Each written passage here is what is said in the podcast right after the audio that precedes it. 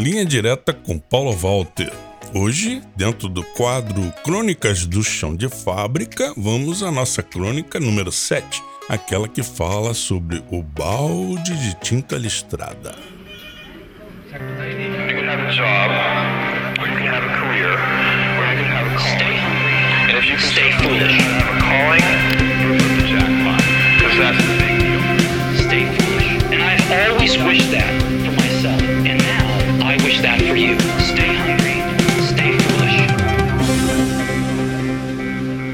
Linha direta com Paulo Walter.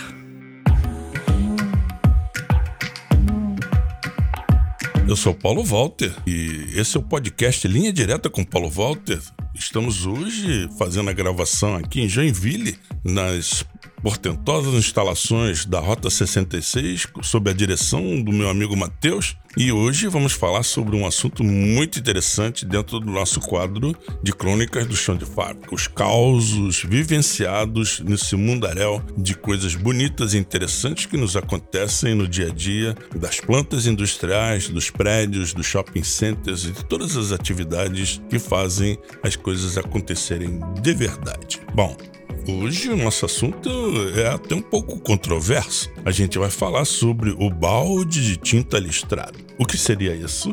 Bom, comecemos então especificando do que estamos falando. Muita gente é contra o trote que é aquele processo de boas-vindas ou integração não oficial aplicado nas escolas, universidades, colégios militares e também nas empresas. Eu não sou contra, eu não. Sofri trote na escola técnica, na escola militar, da quando cursei eh, na Marinha. Sofri trote quando embarquei no primeiro navio, né? Que foi tripular. Também passei por trote na faculdade e na primeira empresa onde trabalhei. Mesmo nos casos onde pegaram pesado, como foi o caso da escola técnica lá de Marechal Hermes, no subúrbio fantástico lá do meu Rio de Janeiro, o trote fez seu papel de integrar veteranos e novatos. Faço aqui uma pausa para observar que vivemos outros tempos e uma boa evolução nas relações humanas e nas próprias organizações, que tem trazido um, e introduzido um progresso respeitoso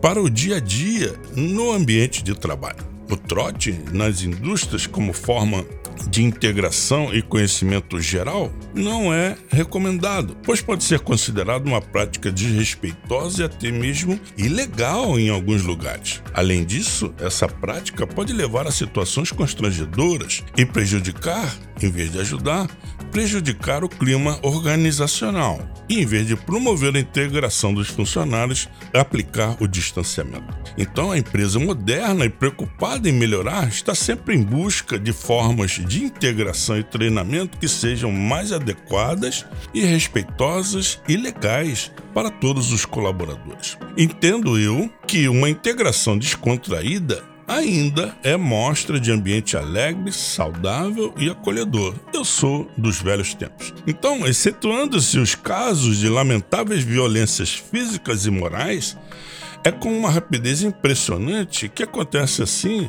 o trote, sem cerimônias, o tal desde dentro. Como é que acontece o negócio? Passado o programa e todo mundo apresentado, né, os colegas sabem quem são os legais e os nem tão legais assim. Sabe-se depois do trote quem age e reage assim e quem age e reage assado. Hoje, as empresas, pelo menos as mais organizadas, têm um programa de integração de funcionários onde são abordados aspectos de segurança, meio ambiente, deveres do profissional, os direitos do profissional, os seus benefícios, horários, condutas, etc.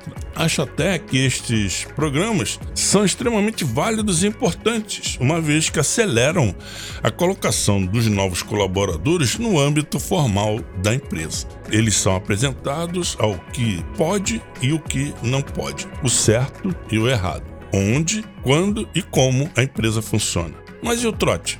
Não cabe mais? É coisa do passado politicamente incorreto? Não creio.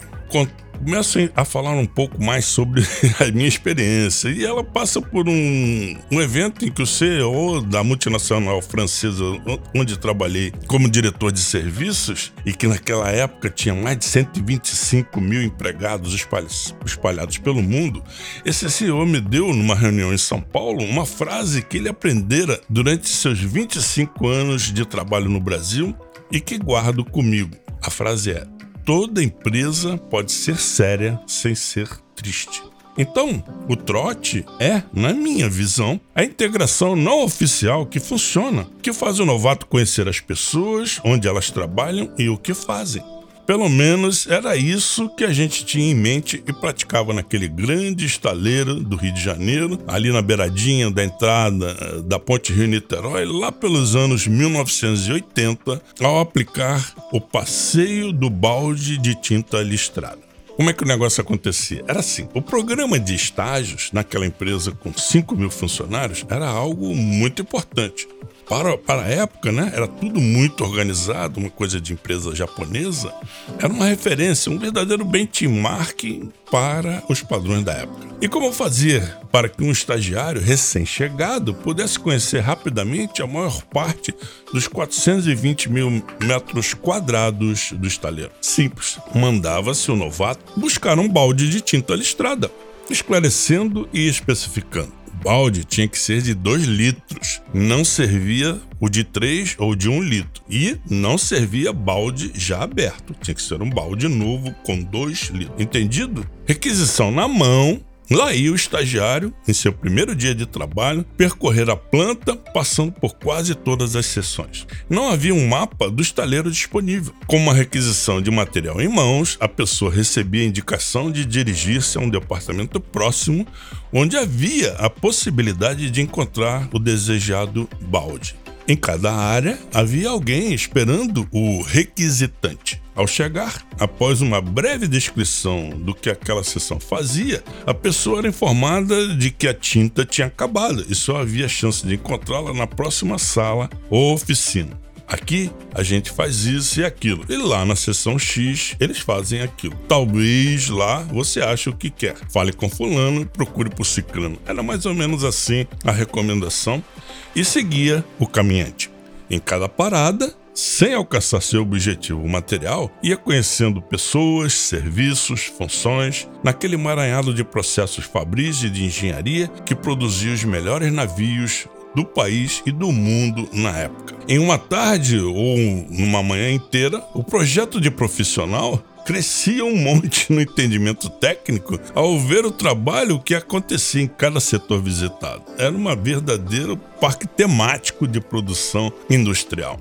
A coisa era bem coordenada, um telefonema e avisávamos ao próximo visitado. Olha aí, vai chegar mais um João do Balde. Por favor, dê toda a atenção a ele. Ao receber a missão, o estagiário recebia a recomendação de não voltar de mãos abanando. Isso pegaria muito mal logo no primeiro dia, na primeira tarefa. Lá no final do estaleiro, depois da oficina de solda do outro lado do dique seco, depois do último guidaste quase caindo no mar, havia um balde de tinta pronto para ser resgatado. Era um balde de tinta xadrez. Listrada, efetivamente, não existia, não tinha, dado o grande consumo na empresa.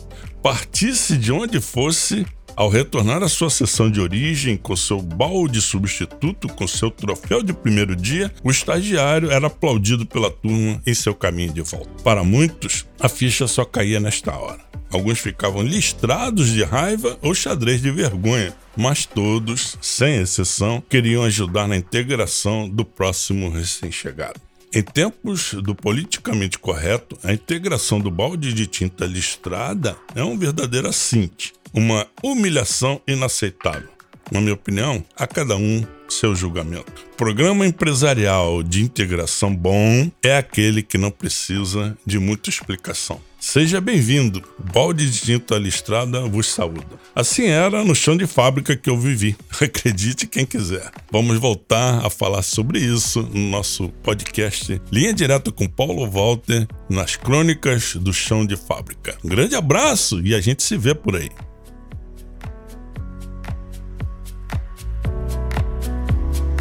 Você ouviu Linha Direta. Apresentação: Paulo Walter.